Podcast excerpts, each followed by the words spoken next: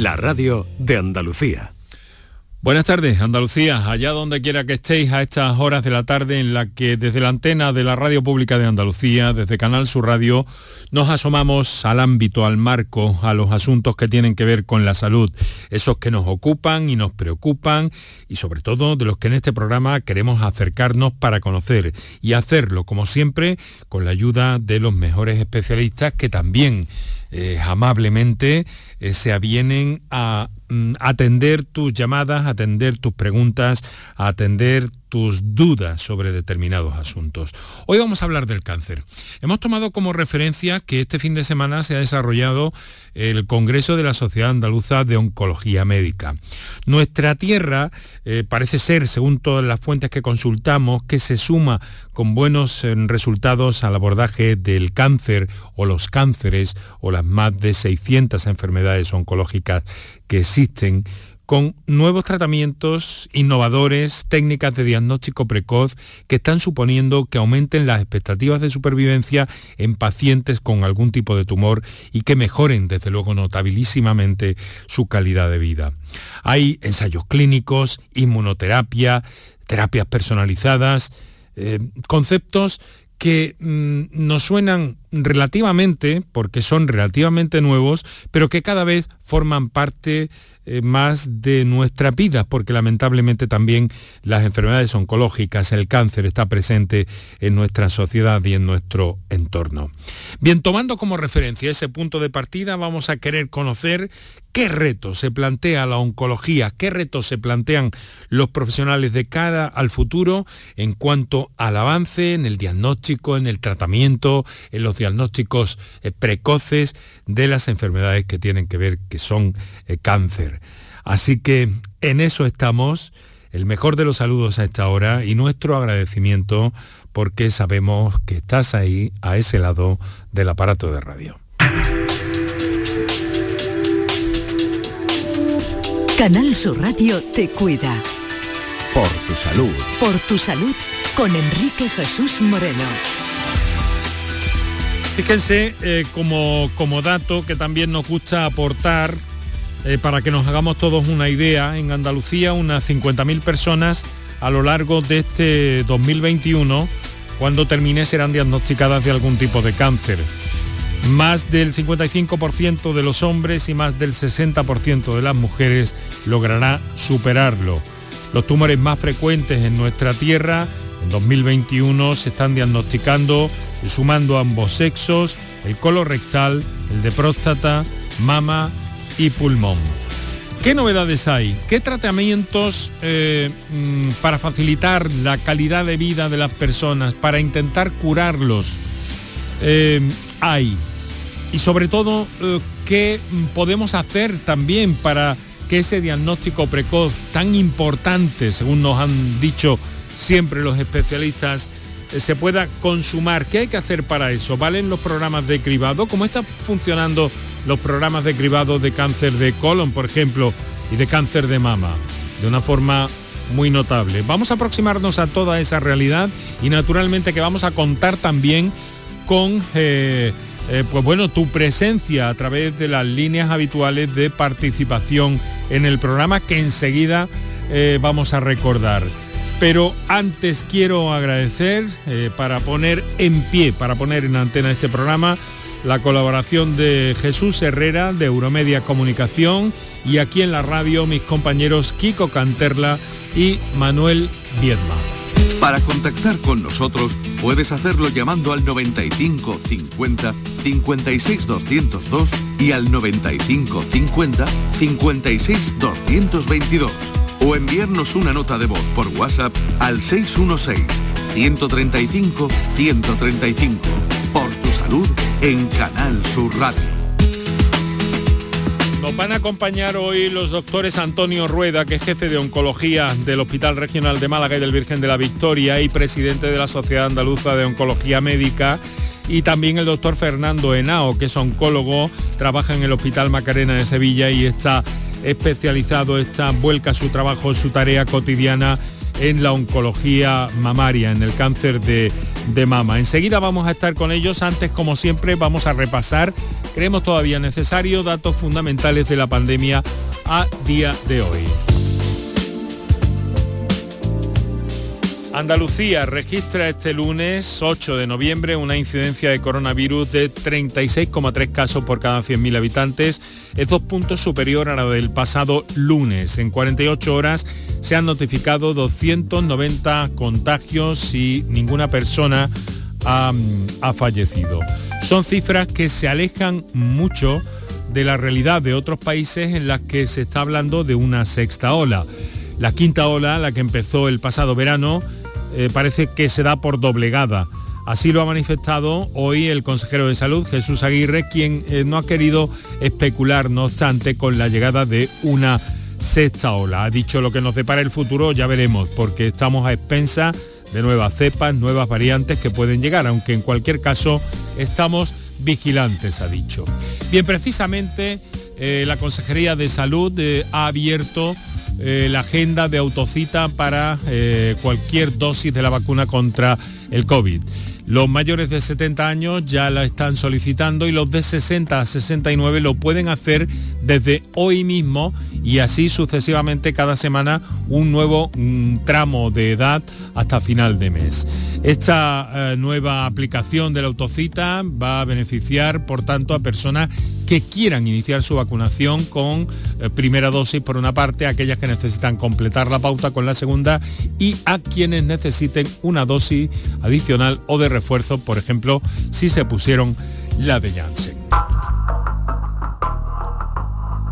Pero fíjense, en este momento, entre los 540.000 andaluces que siguen sin vacunar, preocupa especialmente un grupo de edad entre los 25 y los 40 años. Son el grupo con más repuntes, según ha manifestado el consejero de salud, que también ha señalado el campo de Gibraltar y la Costa del Sol como la zona con más vigilancia antes posible, ante posibles, quiero decir, nuevas cepas. Ha preparado este informe sobre eh, las valoraciones del consejero Aguirre, mi compañero Antonio Postigo. En las últimas semanas el grupo con más repuntes era el de menores hasta 12 años, pero ahora lo es el de los situados entre 25 y 40 años, hasta el punto de indicar el consejero que le preocupa más conseguir vacunar a quienes no lo han hecho en esa franja etaria. En Europa, por ejemplo, destacan los repuntes entre 12 y 19 años, pero aquí el 90% de esa franja ya se puso la vacuna. Jesús Aguirre. Los repuntes que hay es sobre todo correspondiente a la incidencia acumulada mayor entre la franja de 25 a 40 años, que hasta ahora era la franja de 0 a 12 años la que me estaba dando más repuntes. Sin embargo, la que tengo con menos repuntes es la, franja que más me preocupa, preocupa, que es por encima de 80 años, que está a 25 de incidencia acumulada. Sin embargo, la incidencia acumulada que más tengo ahora mismo es de 25 o más tenemos de 25 a 40.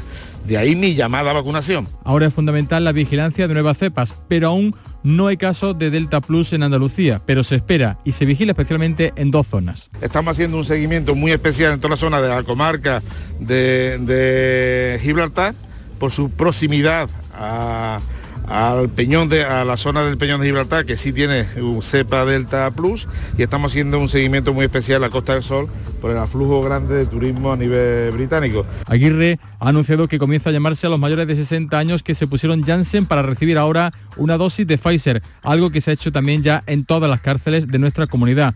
Una estrategia de refuerzo sobre los inoculados con Janssen que aún no se han puesto en marcha en otras comunidades. La información de mi compañero Antonio Postigo desde la emisora de Córdoba a propósito de estas declaraciones del consejero Jesús Aguirre. Y por cierto, eh, pues bueno, sobre la campaña de vacunación mm, contra la gripe, eh, quiero añadir algo más. Desde que se inició el pasado 14 de octubre se han puesto la vacuna más de 760.000 personas en Andalucía. Este mes se ha empezado a vacunar las fuerzas y cuerpos de seguridad del Estado y a partir de diciembre será el turno de cuidadores a domicilio y convivientes con personas mayores de 65 años o de riesgo. Y un apunte más que consideramos importante, la Sociedad Española de Cardiología aconseja a las personas con alguna enfermedad cardiovascular que se vacunen contra la gripe porque es una medida eficaz para prevenir la infección y sus posibles complicaciones. De hecho, eh, Javier Quintana Figueroa, cardiólogo del Hospital de Fátima de Sevilla, en los últimos tiempos ha habido entre estos pacientes un incremento considerable de mortalidad a causa de la gripe, por lo que recomienda encarecidamente la vacunación. En los últimos estudios se habla de un 41% de incremento de mortalidad. Por tanto, estos pacientes tienen eh, la obligación de vacunarse.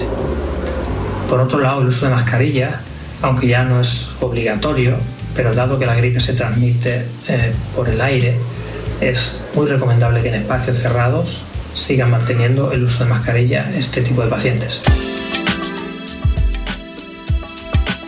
Son las 6 de la tarde y 14 minutos con un poco de, demora, pero consideramos importante seguir recordando todos estos aspectos y en este tiempo en el que, bueno, los fríos se han echado, la noche se nos ha echado también.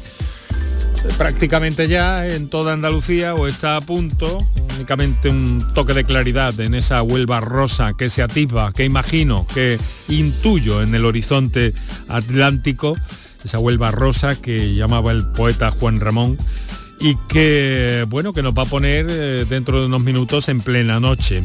Pero nosotros buscando la claridad y, precisamente conocer, saber en qué trabajan los profesionales, qué les preocupa y cómo estamos en el argumento de este día en torno a los tratamientos y los retos de futuro que presenta el abordaje de las enfermedades oncológicas, que no tenemos miedo a decir cáncer, pero sí queremos hacer notar que son muchas las que existen y muy variadas. Y nosotros aquí lo que hacemos es rodearnos siempre de buenos especialistas, de los mejores, y por eso eh, quiero agradecer la presencia en el día de hoy en el programa. En primer término voy a saludar al doctor Antonio Rueda. Doctor, muy buenas tardes. Muy buenas tardes y gracias por la invitación. Jefe de Oncología del Hospital Regional de Málaga, del Hospital Virgen de la Victoria. Eh, presidente de la Sociedad Andaluza de Oncología Médica. Dígame inicialmente, doctor, luego entraremos en más asuntos. ¿Cómo estamos en Andalucía en el abordaje, en el tratamiento contra el cáncer en nuestra tierra a día de hoy? Pues estamos con los mismos estándares que los países occidentales en cuanto a disponibilidad de los mejores tratamientos, de la innovación tecnológica y de las cifras de curación de pacientes y de supervivencia en la media de lo que se consigue en el resto de países europeos y Estados Unidos. Es decir, eh, globalmente creo que estamos bastante bien. Miraremos al futuro también porque las perspectivas en el ámbito de la tecnología cada vez son más eh, pues bueno, mm, impresionantes, me atrevo a decir, doctor, y eso lo saben ustedes bien, que están perfectamente al día de todo lo que va llegando y el reto que señalaban ustedes también en el Congreso de implementar, de hacer que esos tratamientos, que esas posibilidades lleguen cuanto antes a los pacientes. Por otra parte, quiero saludar al doctor Fernando Henao. Doctor, muy buenas tardes. Hola, buenas tardes. Muchísimas gracias por la invitación. Igualmente, muchísimas gracias por estar con nosotros. No tengo que presentarles porque se conocen ustedes bastante bien, ¿no? sí, así es. Eh, Fernando, um, bueno, el doctor Henao está, eh, trabaja en el Hospital Macarena de Sevilla, miembro también de la Sociedad Andaluza de Oncología Médica y está eh, volcado en el tema del cáncer de mama, de la oncología mamaria. Doctor, el cribado del cáncer de mama ¿Está totalmente implementado? ¿Está toda la maquinaria fina, a punto o aún se puede mejorar incluso en eso tan deseado que es un cribado en una enfermedad como esta? Hombre, afortunadamente Andalucía cuenta con eh, un programa de diagnóstico precoz eh, muy implantado ya desde hace años y las mujeres en nuestra comunidad también son muy participativas en este programa con lo cual yo diría que le daría una nota de sobresaliente. Siempre se puede mejorar porque afortunadamente están apareciendo eh, nuevos métodos de diagnóstico que, podrían implementarse dentro del programa de diagnóstico precoz y también para aquellas pacientes que tengan un alto riesgo de, cáncer de mama desarrollo, como puede ser cáncer de mama familiar, pueden mejorarse todavía aún más las técnicas de screening. Pero en general creo que es un em, programa que está muy implantado en nuestra comunidad y que por fortuna tiene una alta tasa de participación.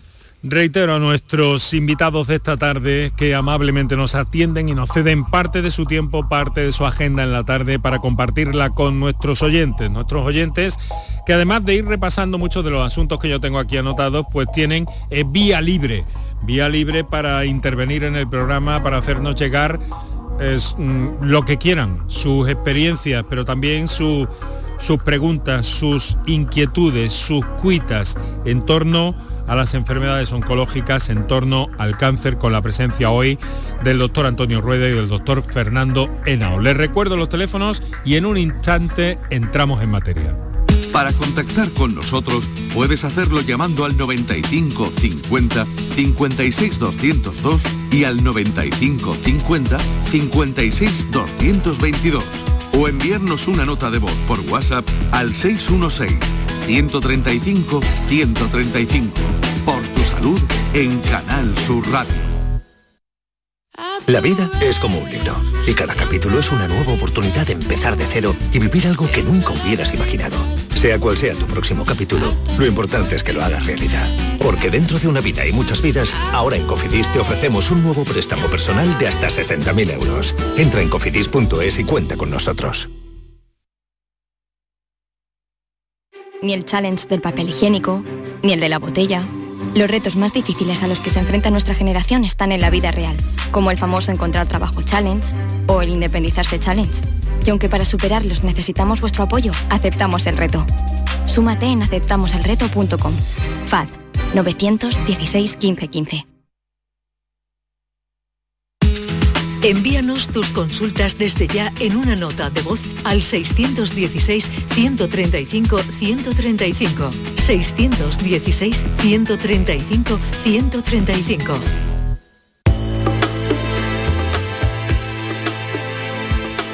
Son las 6 de la tarde y 20 minutos en este momento. Quiero saludar, eh, me gusta hacerlo a todos aquellos oyentes de Canal Sur Radio que nos sintonizan a través del formato de radio convencional durante la redifusión de este programa. Por supuesto los del directo estáis eh, eh, saludados.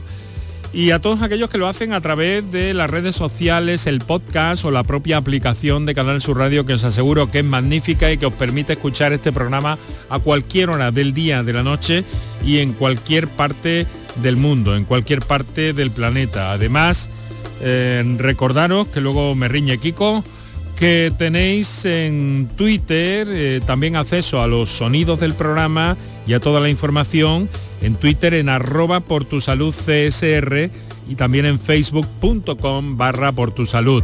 Si nos seguís tanto en una como en otra red social, pues estáis al tanto de todo lo que abordamos cada tarde aquí en el programa. Eh, recordar que nos acompaña el doctor Antonio Rueda, el doctor Fernando Henao, Hospital Regional de Málaga, Hospital Macarena de Sevilla, en el ámbito de la oncología, el doctor Henao especializado volcado en el tema de la oncología mamaria y que, eh, pues bueno, vuestras, eh, vuestras comunicaciones están abiertas por la vía que estiméis oportuno. Eh, doctores, si les parece, vamos a dar vamos a dar prioridad a un oyente que nos telefonea en directo desde Pozo Blanco en la provincia de Córdoba. Es Francisco, a ver qué nos quiere hacer llegar. Francisco, muy buenas tardes. Hola, muy buenas tardes. ¿Qué tal? ¿Cómo está, querido amigo? Pues nada, en primer lugar agradecer el programa que tiene y dar apoyo a todos los andaluces. Muchas gracias, hombre, muchas gracias. Pues nada, eh, yo tengo una pequeña consulta, aunque eh, perdónenme, por no recuerdo el nombre de los doctores, una especial, su especialidad en mama. Doctor Rueda, doctor Henao. Pues en este caso, eh, mi consulta es para un tumor que a mi padre le han operado y se le queda un pequeño resto. Y claro, lo están tratando, le han dado quimio, perdón, sí, quimio pastillas y radioterapia. Y hasta ahora, pues, la pequeña manchita o tumor mm, está inmóvil, ni ha crecido ni se ha movido. El problema que tenemos es que está con un tratamiento de corticoides y ese tratamiento de corticoides mm, lo está invalidando. Si hay alguna alternativa que podamos tener para quitar los corticoides, que ya que el tumor está inmóvil, Mm, el problema lo tenemos ahora con eh, los corticoides. Me van a permitir, me va a permitir Francisco y me van a permitir los oyentes que haga una observación. Nuestro programa no es una consulta en el sentido estricto y menos ah. en, una enfermedad con, la complejidad eh, que supone eh, un cáncer y además con la cantidad de documentación eh, que es necesario mm, acumular para, para, llegar a una valoración. De todas formas, Francisco, nuestros especialistas amablemente se prestan a orientarnos de alguna manera o a orientaros a vosotros de alguna manera en cuanto a todo esto. Lo digo también eh, para que los doctores eh, sepan, en fin, que, comprendemos esta situación y al mismo tiempo la inquietud de, Francisco. Claro. Doctor Rueda, mm, ¿por dónde podemos guiar a Francisco? Francisco, eh, entiendo que la enfermedad de su padre afecta al cerebro, que no nos ha dicho qué tumor tiene, sistema nervioso o está localizado en otro sitio. No, eh, mi padre no sabría decirle, ahora mismo estoy un poquito nervioso y no sabría decirle. Mi padre no tiene, está perfectamente. Eh, tuvo una intervención, le retiraron la mayor parte sí, y pero, un pequeño resto. Sí, perdone Francisco, eh, siéntase tranquilo, esté como, esté como en casa, que de verdad que esta casa, que esta casa, que Canal Sur Radio, Radio Pública y por tanto vuestra desde el minuto uno. Pero díganos, ¿dónde se le detectó ese tumor? En el lado derecho, eh, a la altura de la oreja. De acuerdo, asumimos que eh. es, un, es una lesión del sistema nervioso. En este caso, eh, para retirar los corticoides, lo primero que, debemos saber todos es que hay que hacerlo muy despacio. Los corticoides se administran para, para controlar el acúmulo de líquido a nivel cerebral que provocan primero el tumor y luego cuando el tumor ha mejorado lo provocan los tratamientos. Lo que hay que hacer en este caso es comprobar que eh, ese edema cerebral provocado por los tratamientos está disminuyendo y una vez comprobado que ese, que ese edema cerebral está disminuyendo, que normalmente se hace mediante estudios de imagen, TAC o resonancia magnética, hay que ir retirando los corticoides poco a poco. En este sentido, a veces es necesario dos, tres, cuatro meses para retirar los corticoides totalmente, porque si se hace muy deprisa, el edema cerebral puede volver y pueden aparecer síntomas como dolores de cabeza y, otros síntomas más molestos como pueden ser incluso convulsiones. Por tanto, es muy importante primero que el doctor que lleva a su padre eh, compruebe que el edema cerebral está controlado y a, y a, partir de ahí disminuir los corticoides muy lentamente. Pero eso se puede hacer. Lo que ocurre es que suele, desde fin de tratamiento hasta que se empiecen a bajar los corticoides, a veces pasan algunas semanas. Francisco. Mucho ánimo. vale, muchas gracias. ¿eh? Mucho ánimo. Muchas gracias, y mucho ánimo y un saludo. ¿Cómo se llama su padre, Francisco? Eh, Paco. Paco, bueno, pues le enviamos desde aquí, si nos está escuchando y si no se lo transmite de nuestra parte, un fuerte abrazo y nuestros mejores deseos, ¿vale? Vale, muchísimas gracias. Un fuerte abrazo, Francisco. Bueno, doctores, eh, estamos viendo una de las, una de las complicaciones que tienen los tratamientos contra, contra el cáncer. En algunas ocasiones esos efectos secundarios. No obstante, en ese sentido, sí que se ha avanzado también notabilísimamente en los últimos tiempos, ¿no? Le traslado la pregunta al doctor Henao. Sí, afortunadamente con la aparición de los tratamientos personalizados y dirigidos, pues la tasa de efectos secundarios eh, ha disminuido notablemente. Pero también es verdad que quizás más que haya disminuido es que ha cambiado un poco el perfil de toxicidad, ¿no? porque eh, previamente teníamos una toxicidad que era muy relacionada con la quimioterapia. Ojo, no quiero decir eh, aquí que la quimioterapia haya desaparecido, al revés, eh, sigue siendo un pilar fundamental en el tratamiento del cáncer. Pero sí que es verdad que los tratamientos dirigidos han mejorado lo que es el perfil de toxicidad de la quimioterapia convencional. Luego tenemos otros tipos de toxicidades, como puede ser la inmunoterapia, que tiene toxicidades inmunorelacionadas, y para eso todos los médicos que aplicamos tratamientos con inmunoterapia debemos estar eh, muy bien formados y eh, conocer perfectamente lo que tenemos entre manos, puesto que eh, existen enfermedades tremendamente importantes que pueden ser secundarias a los tratamientos de inmunoterapia. Creo que el doctor Rueda estará completamente de acuerdo en este aspecto.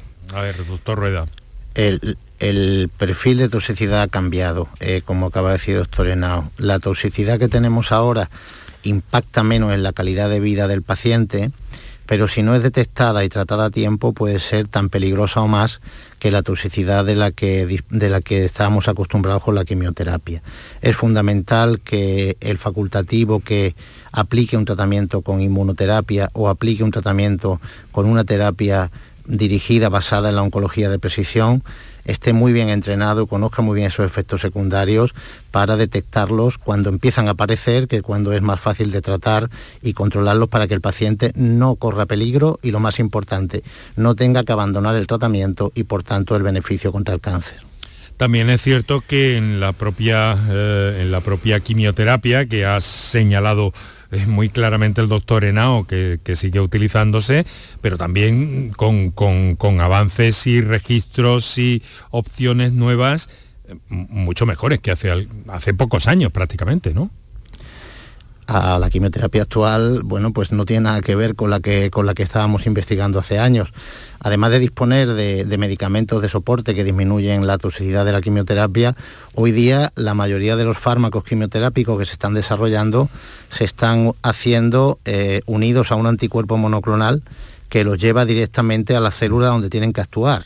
Y por tanto tienen una selectividad de acción mucho mayor que antes, las dosis necesarias en el tumor. Las dosis que recibe el tumor son mayores que antes, pero las dosis que recibe las células sanas son menores que antes, porque el, tratamiento va dirigido directamente a la célula maligna. Y por tanto la toxicidad es muy inferior y la eficacia mayor. Bueno, ahora mm, vamos a aclarar un poco todo eso porque tengo conceptos como el de inmunoterapia, como el de esos tratamientos personalizados, dirigidos, de precisión, de los que ustedes hablan y que me, gustaría que, que nos eh, refirieran, que nos comentaran eh, con todo detalle. Pero vamos a recordar, son las 6 de la tarde y 30 minutos, estás escuchando Canal Sur Radio, esto es por tu salud, cuáles son las vías que tienes disponibles para intervenir en el programa a propósito de el tema del cáncer que estamos abordando hoy en el programa. Hemos tomado como referencia que nuestros especialistas, que siempre tienen los datos frescos, pero quizá aún más frescos porque eh, acaba de desarrollarse este fin de semana en Málaga el Congreso de una sociedad científica que es nuestra Sociedad Andaluza de Oncología Médica. Estos son los teléfonos. Para contactar con nosotros puedes hacerlo llamando al 95 50 56 202 y al 95 50 56 222 o enviarnos una nota de voz por WhatsApp al 616 135 135 por tu salud en Canal Sur Radio. A ver, eh, escuchamos hablar de inmunoterapia, eh, doctor Enao, y a mí inmunoterapia nos suena básicamente, inicialmente nos suena a vacuna, ¿no? Pero entonces, mm, mm, ¿de qué estamos hablando cuando hablamos de inmunoterapia en el ámbito de las enfermedades oncológicas, en el ámbito del tratamiento del cáncer? Bueno, efectivamente inmunoterapia hay varios tipos, ¿no? Lo que nos vamos a centrar es fundamentalmente en la aparición de los nuevos agentes inmunoterápicos en el tratamiento del cáncer y un poco para que lo entienda la población, intentar explicarlo de la manera más sencilla posible. El tratamiento de inmunoterapia lo que consiste es que nuestras propias células, eh, digamos, del, sistema inmune nuestra, reconozcan el tumor como un agente extraño que no debe de estar en nuestro organismo y sean ellas mismas las que se encarguen de destruir esa eh, enfermedad eh, tumoral. Esto sería, bueno, lógicamente eh, un resumen a grandes rasgos para que se entienda desde el punto de vista poblacional lo que sería el contexto de inmunoterapia actual. Ah, obviamente hay más modelos de inmunoterapia, pero esto es lo que estamos utilizando en el día a día en nuestros centros y los grandes avances se están consiguiendo ya en melanoma, que lleva ya varios años implantado, cáncer de pulmón, carcinoma de cabeza y cuello, tumores digestivos, cada vez en más tipos de tumores estamos consiguiendo avances. Doctor eh, Enao, y además hay, em, pues bueno, en algunas ocasiones hemos, hemos, ido viendo cómo realmente si había un concepto un poco más cercano al de vacuna, Em, el, cáncer del cuello de cervix y algunos otros que se están hablando, que se están innovando, que ahí sí casi que entraríamos en, un direct, en, un, en una idea mucho más directa o mucho más parecida a la vacuna tradicional, de algún modo, ¿no? ¿Esto va a ser posible? ¿Lo es ya? ¿Va, va a seguir en esta línea? ¿Puede seguir en esta línea la investigación? Bueno, de prevención, de hecho, bueno, la noticia del fin de semana, de esta semana pasada, eh, fundamentalmente, ha sido el inicio de un ensayo en fase 1. Fase 1 es una eh, situación muy inicial de, desarrollo en pacientes con cáncer de mama triple negativo, con una vacuna que va dirigida frente a una proteína que se excreta habitualmente en, leche, en la leche materna, luego ya en las células sanas, cuando la mujer ya ha terminado la lactancia, no se expresa, y que está expresada también el cáncer de mama triple negativo. Esta proteína se llama alfa-lactoalbúmina.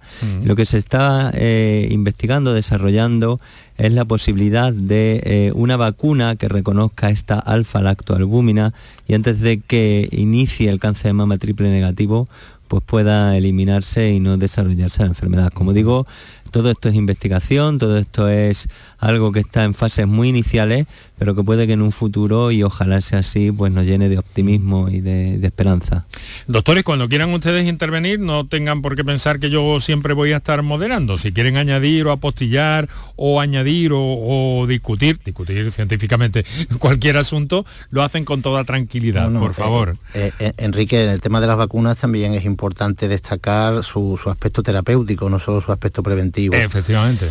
por ejemplo, en Málaga tenemos un ensayo clínico con una vacuna eh, que era eh, la vamos a llamarla la, la, precursora de la vacuna del COVID de, de Pfizer BioNTech, que es una copia de esta vacuna contra el cáncer que va dirigida contra el virus, contra tumores desarrollados por infección del virus del papiloma humano. Eh, esta vacuna es una vacuna para pacientes con enfermedad avanzada, tiene la misma tecnología, el mismo mecanismo de acción que la vacuna de Pfizer para el COVID, pero en vez de llevar RNA mensajero del virus COVID, lleva RNA mensajero del virus del papiloma humano y se administra asociado a otros agentes estimuladores del sistema inmunitario del paciente y lo, estamos probando en un ensayo clínico en Málaga. Lo que hace, si lo he entendido bien, doctor, es, teníamos un capítulo, no le quepa duda, para ensayos clínicos, por supuesto, pero esto, si lo he entendido bien, lo que hace es eh, activar las propias defensas del cuerpo para que sea el propio organismo el que combata ese tumor. Efectivamente, lo que hace, lo que hace esta vacuna es es entrenar a las células, de, nuestras células defensivas, entrenarlas mm. para que sean capaces de reconocer más eficientemente el tumor como un agente extraño. Y luego el otro fármaco que se administra a la vez lo que hace es estimular, una vez generada esa respuesta inmune, hacerla más potente. Y esperamos resultados, buenos resultados con estos fármacos. La verdad es que los preliminares son bastante buenos son esperanzadores, ¿no? Sí. Bueno, pues vamos a estar muy atentos a eso. Como usted sabe, en este programa pues estamos absolutamente pendientes de todo eso. Eh, por cierto, es que eh, mm, em, mm, vamos, a, vamos a atender una llamada, una, una oyente que nos, que nos telefonea en este momento desde Sevilla. Es Ana. Ana, buenas tardes. Sí, buenas tardes. Hola. ¿Qué tal? ¿Cómo está? Bien, eh, bueno, eh, quería hacer una pregunta. Bueno, primero agradecerles por el programa, que es sumamente interesante e informativo para todos los que tenemos algún familiar, desgraciadamente con, un tipo de cáncer. Y mi pregunta era relativa a qué sabemos o si hay algún avance respecto al diagnóstico de cáncer de llamado glioma difuso de línea media, talámico derecho, mutación histórica 3K27. ¿Ustedes como expertos, no sé, tienen alguna posible novedad acerca de este tipo de tumor, que por lo visto es tan agresivo? A ver, eh, doctores, ¿podemos orientar a nuestra mm, oyente? No, no, tenemos ahora mismo ninguna novedad que esté cercana a ser implantada como tratamiento asistencial. Este tumor eh, es un tumor que tiene la característica de afectar de forma difusa varias zonas de, la, base del cerebro, del tejido nervioso, y es muy difícil de tratar porque no se puede estirpar y tampoco se puede eh, tratar con radioterapia de una forma completa. Tenemos tratamientos para ir frenando el crecimiento y la evolución de, esta enfermedad, pero tratamientos definitivamente curativos ahora mismo no, disponemos de ellos. Esperemos que, que pronto pues sobre esa mutación específica que tiene esta enfermedad pudiera aparecer un agente que pudiera bloquear el desarrollo biológico y conseguir suprimir el crecimiento tumoral. Entonces, de momento, más bien se puede ralentizar, ¿no? Digamos, con el tratamiento. Se puede ralentizar con el tratamiento combinando según la, según la localización de las lesiones combinando tratamiento con radioterapia. En algunos momentos puede ser necesario, si, alguna zona concreta está dando síntomas, incluso una cirugía, y con, y con fármacos, con fármacos quimioterápicos que atraviesan la membrana em, hematoencefálicas, es decir, que pasan al cerebro y que consiguen enlentecer el crecimiento de estas células. Podemos intentar cronificar la enfermedad, desde luego. Eh, más o menos la sintomatología, un poco eh, lo que ustedes saben si, por ejemplo, el tema de la visión doble puede ser un efecto de corticoide, como han estado hablando anteriormente, con respecto a otro tipo de tumor, o puede ser un efecto más concreto de... Hombre, en la, evolución de una enfermedad así, el, síntoma de alteración de la visión puede ser debido tanto, tanto a la propia enfermedad que, que esté invadiendo las vías, las vías nerviosas ópticas como a los tratamientos. El corticoide puede producir, puede producir cataratas, puede producir visión borrosa, puede ah. producir aumento de la presión intraocular y todo esto altera la visión. Es importante que el paciente, además de ser valorado por su oncólogo, médico o radioterápico, sea valorado por un oftalmólogo. Sí, también, ¿verdad? Sí.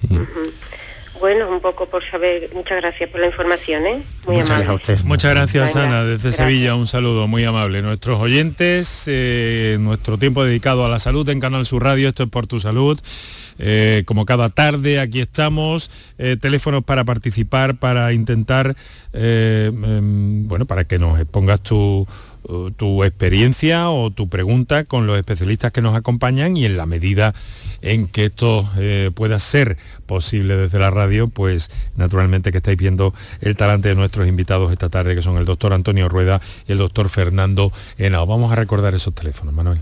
Para contactar con nosotros puedes hacerlo llamando al 95 50 56 202 y al 95 50 56 222 o enviarnos una nota de voz por WhatsApp al 616 135 135. Por tu salud en Canal Sur Radio. A ver, vamos a, vamos a volver a la idea que yo quería eh, em, hacer, eh, abordar aquí esta tarde en torno a, que nos explicaran, le he pedido explicación al doctor Rueda sobre eh, la inmunoterapia, que es también las aportaciones del doctor Henao, y, ahora quiero hacer lo propio con eso de los tratamientos personalizados, dirigidos, de precisión. ¿Eso qué es exactamente? A ver, doctores, cuando tienen ustedes que aplicar este tipo de tratamientos, ¿de qué estamos hablando cuando hablamos de esos tratamientos eh, personalizados, dirigidos, de precisión? A ver, ¿quién empieza? Eh, doctor Henao, por ejemplo. Bueno, va evolucionando. Eh, los tratamientos dirigidos y tratamientos de precisión realmente, eh, históricamente en oncología, llevan muchos años desde la aparición de la hormonoterapia, que la hormonoterapia es un tratamiento dirigido, no lo debemos de olvidar.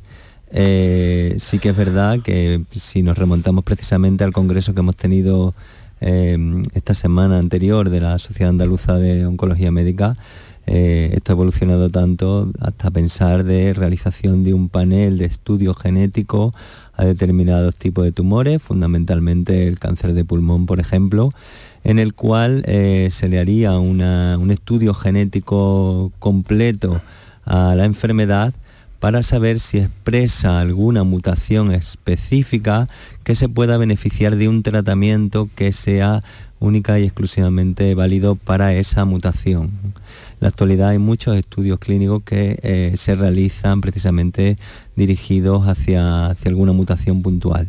Pero el tratamiento dirigido, eh, eh, por ejemplo, en cáncer de mama, la hormonoterapia y luego también tenemos tratamientos dirigidos a la vía antier2 y a otras vías de proliferación celular.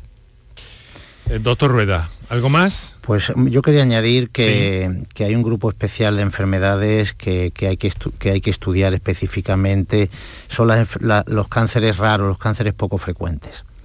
Desgraciadamente no disponemos del mismo volumen de investigación en una enfermedad prevalente que en una enfermedad rara o poco frecuente y por tanto eh, no tenemos las mismas armas terapéuticas para tratar un cáncer de mama que, un tumor que quizá aparezca en cuatro o cinco andaluces al año. Pero curiosamente, estos tumores raros a veces comparten mutaciones que tienen tumores más frecuentes y aplicando tratamientos para, para esas mutaciones específicas podemos conseguir eh, frenar estos tumores infrecuentes. Y por tanto los tumores poco frecuentes que, también conocidos como enfermedades huérfanas, son un candidato para aplicar las tecnologías, últimas tecnologías de biología molecular y buscar alternativas de oncología de precisión para su tratamiento. Vamos a escuchar otra comunicación que nos ha llegado en este caso vía notas de voz de WhatsApp. Os recuerdo el 616 135 135. Adelante. Hola, buenas tardes. Llamo desde Sevilla y quiero preguntar desde la más absoluta ignorancia. Pues resulta que a mi madre le hicieron unas pruebas y después de, hacerle esas pruebas le han diagnosticado un tumor en la vejiga. Eh, en breve la van a operar, pero no sabemos nada más. No sé qué implica la palabra tumor. Siempre implica que sea malo. Después de esta operación, ¿qué pasará? No sé si alguno de los dos doctores puede darme algo de luz frente al tema. Muchísimas gracias y muchísimas más gracias por vuestro programa. Un saludo, buenas tardes. Muchas gracias a usted por su llamada, por su confianza. No sé, eh, pues bueno, hasta qué punto, pero claro, es eh, normal también la, inquietud de, nuestra oyente. La población. Bueno, eh, un tumor no tiene por qué significar siempre que sea maligno, hay tumores benignos también. De hecho, en vejiga podríamos estar hablando también de un papiloma intravesical. Entonces, bueno, aquí lo que es muy importante es que siempre eh, el paciente en cuestión eh, sea muy abierto con el, profesional sanitario que le trata, en este caso muy probablemente eh, sea un urólogo o una uróloga, y hable abiertamente sobre lo que tiene y qué, opciones terapéuticas tiene para, la enfermedad que está en diagnóstico. ¿Algún apunte más, eh, doctor Rueda? Bueno, entiendo, entiendo que, bueno, que, le han detectado una lesión dentro de la vejiga, posiblemente porque ha tenido algo de sangre en la orina. Y ahora el paso siguiente es que el urólogo, eh, a través de, una sonda introducida por la uretra, mm, estirpe, eh, reseque intravesicalmente esa lesión. Es una cirugía relativamente sencilla. Hasta que esa lesión resecada no se, no se analice en el laboratorio de anatomía patológica no podemos saber la repercusión de la enfermedad. Como dice el doctor Henao, puede ser algo prácticamente benigno que tenga muy poca repercusión para la paciente, más allá de revisiones semestrales o anuales, o puede ser un tumor maligno de vejiga que requiera tratamientos más agresivos pero primero hay que dar ese paso. Bueno, pues todavía tenemos eh, oyentes en cartera que vamos a escuchar dentro de unos minutos y también quiero hablar, eh, pues bueno, de, esos programas de cribado, hemos comentado al principio, eh, pues un poco en torno al cáncer de colon, en torno al cáncer de mama y ya saben que los neumólogos y oncólogos eh, y cirujanos eh, torácicos están hablando también cada vez con más insistencia. Lo han hecho también este fin de semana en el Congreso de la CEPAR, por cierto, de los programas de cribado posibles, consideran, para el cáncer de pulmón, que es una, una mm, enfermedad eh, compleja, donde se ha avanzado mucho en los tratamientos y en la calidad de vida de las personas, pero donde eh, echan de menos programas de cribado de cáncer de pulmón. Les voy a preguntar por todo eso enseguida, sobre todo y especialmente al doctor Rueda, como responsable, como presidente de la asociación, de la sociedad, perdón, andaluza de oncología médica. Va a ser en un instante unos minutos para nuestros anunciantes y seguimos. Canal Sur Radio te cuida. Por tu salud con Enrique Jesús Moreno.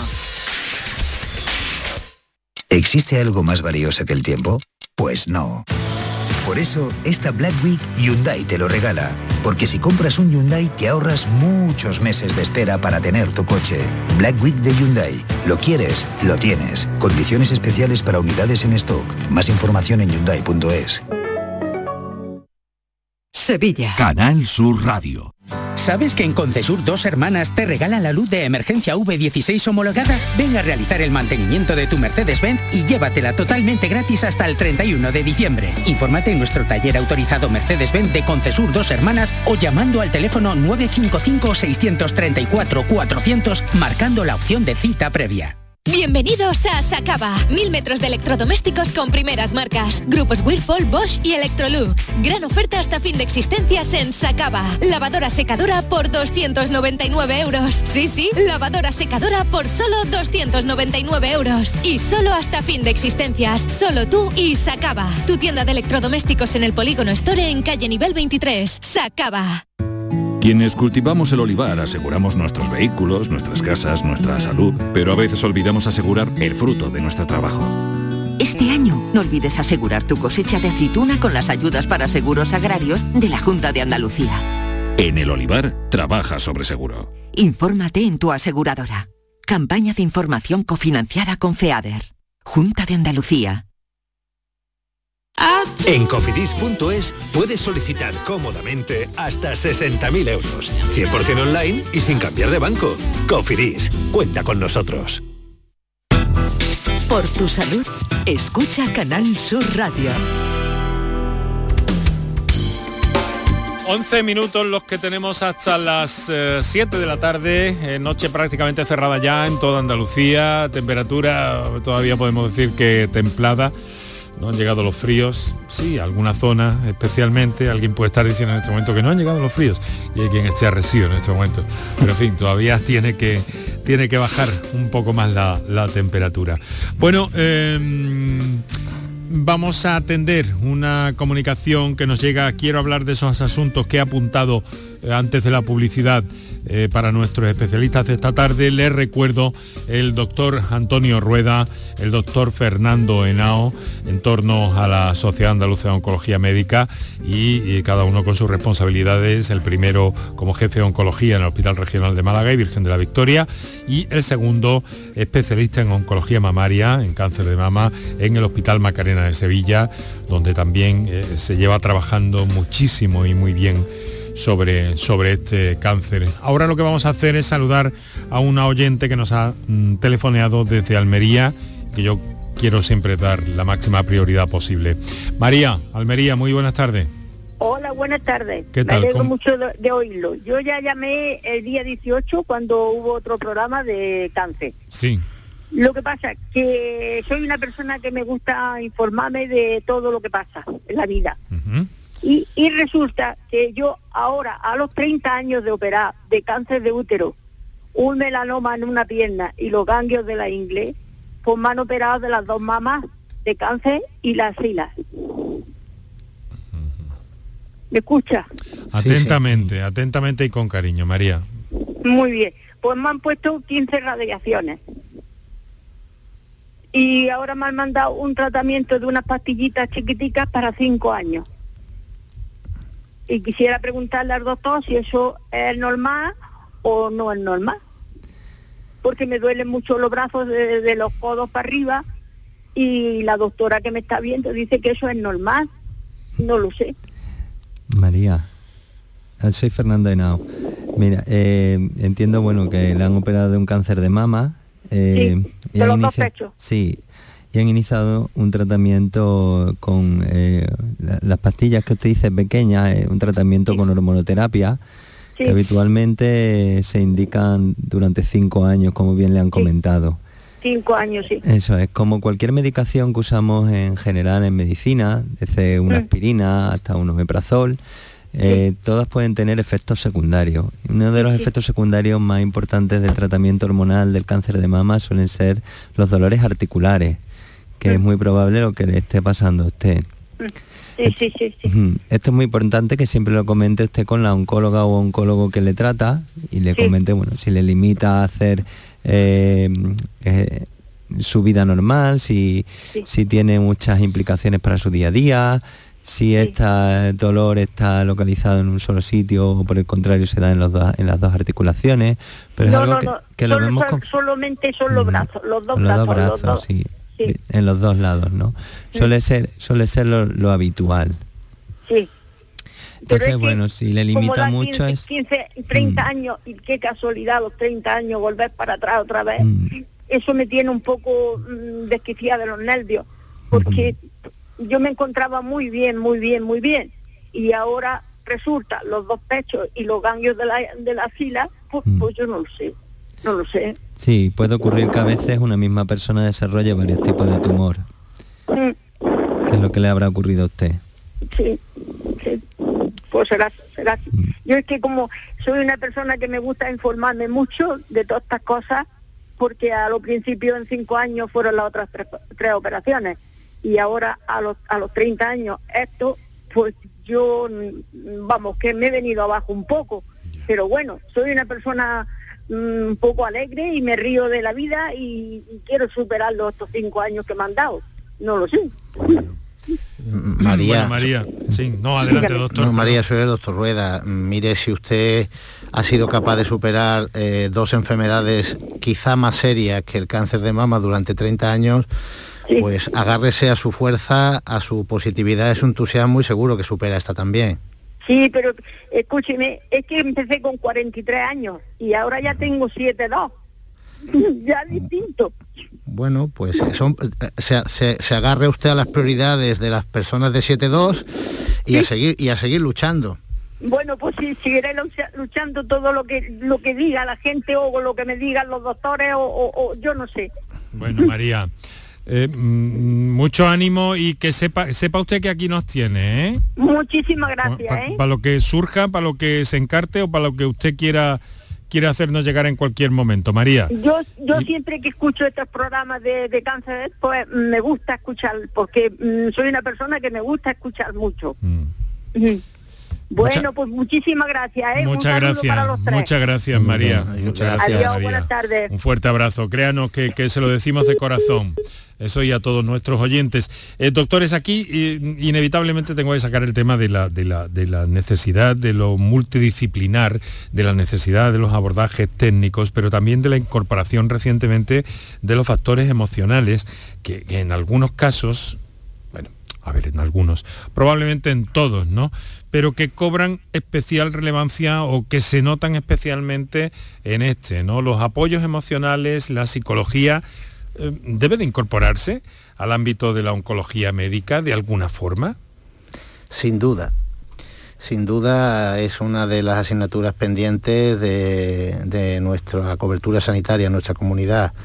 Eh, el abordaje psico-oncológico del paciente con cáncer está en manos de, de, organizaciones no gubernamentales y de la filantropía de los ciudadanos que aportan que aportan pues, eh, profesionales de este perfil a los hospitales andaluces. Muy pocos hospitales andaluces tienen psicooncólogos en plantilla del propio hospital, aunque disponemos de psicooncólogos, como decía, eh, que son bueno, pues financiados desde diferentes organizaciones no gubernamentales. Y este aspecto es fundamental porque el abordaje contra la enfermedad sobre todo si además de un psicooncólogo tienes un apoyo de voluntarios que ya han pasado por el problema que estás pasando tú, ayuda a, seguir adelante con mucha mayor ilusión, energía y ganas, sin ninguna duda. Doctor Henao. Sí, completamente de acuerdo. Creo que eh, los psicooncólogos, psicólogos especializados en oncología, deberían de formar parte de todas las plantillas de los servicios de oncología de nuestros hospitales, especialmente en los hospitales de tercer nivel, sin duda, y no solo de tercer nivel, yo creo que en cualquier centro donde haya eh, pacientes oncológicos, eh, un psicooncólogo es una figura fundamental y que es algo que tenemos como asignatura pendiente en la comunidad que esperemos que en los próximos años vayamos resolviendo. Afortunadamente, como bien ha dicho el doctor Rueda, contamos con el apoyo de algunas asociaciones eh, eh, no, gubernamentales, como puede ser la Asociación Española contra el Cáncer y otras asociaciones de pacientes que aportan eh, psicooncólogos con carácter totalmente altruista. Al final se me quedarán cosas en el tintero, menos mal que este programa, pues como está aquí a diario, pues retomaríamos en cualquier momento. Díganme rápidamente, a ver si podemos escuchar luego también eh, un WhatsApp que tenemos una nota de voz pendiente. Eh, cáncer de pulmón, ¿es posible hacer un cribado del cáncer de, pulmón, similar al que se viene haciendo con el cáncer de mama o, o el de colon? Es más difícil que hacer el cribado en cáncer de mama y colon porque la prueba necesaria, que es un TAC de baja radiación, eh, pues está menos disponible para ser implantada ampliamente en la comunidad y además hasta el momento solo ha demostrado beneficio en menor mortalidad, es decir, no hacemos cribados para detectar más cánceres, hacemos cribados para evitar muertes. Solamente en los pacientes muy, muy fumadores, es decir, de muy alto riesgo de tener un cáncer de pulmón, y en los pacientes que ya han tenido un cáncer debido al tabaco, como puede hacer un cáncer de vejiga, como puede hacer un cáncer de laringe, y que en el seguimiento se le hace un programa de prevención del cáncer de pulmón. Mm, seleccionado especialmente. ahí ha demostrado disminuir las muertes por cáncer de pulmón. En la población general no lo ha hecho todavía. Antonio, Antonio Franco, le pregunto a mi compañero, que no sé si que, al principio no lo salude. Antonio, ¿cuánto dura el WhatsApp que tenemos? ¿Podemos escucharlo? Eh, venga, pues vamos a escucharlo, 25 segundos tardes, llamo desde Málaga. Yo quería preguntar eh, acerca de la prueba para, para detectar el cáncer de colon en un grupo de mayores de 50 años, que por lo visto ya son mm, personas eh, en riesgo. Y entonces quería preguntar eh, cómo la puedo solicitar y si hace falta tener síntomas o algo para, para solicitarla. Gracias. Bueno, vamos a ver, a ver, rápidamente. Aquí afortunadamente, eh, al contrario que en la prueba anterior que hemos estado hablando, comentando, la colonoscopia o el test de sangre oculta en heces se está implantando ya de manera universal en nuestra comunidad y es una prueba que sí que es indispensable y probablemente sea el mejor eh, método de diagnóstico precoz de cáncer eh, que haya, el someterse al, screening del cáncer colorectal. Doctor, tenemos segundos, lo siento mucho. Eh, eh, ¿Cuál es la cuestión? Si no le han llamado, si no le han enviado una carta a esta persona... acudir a su centro de salud para informarse de la, de la posibilidad de someterse a la, a la prueba. Y hablaremos también de prevención en esa clave. Intentamos trabajar siempre. Doctores muy amables. Doctor Antonio Rueda, jefe de Oncología Hospital Regional de Málaga, presidente de SAON. Doctor Fernando Henao, oncólogo, oncología mamaria, Hospital Macarena de Sevilla. Muchísimas gracias a los dos por estar con nosotros esta tarde. Muchas, gracias, Enrique. Buenas tardes. Buenas tardes. Muy buenas tardes. Hasta mañana.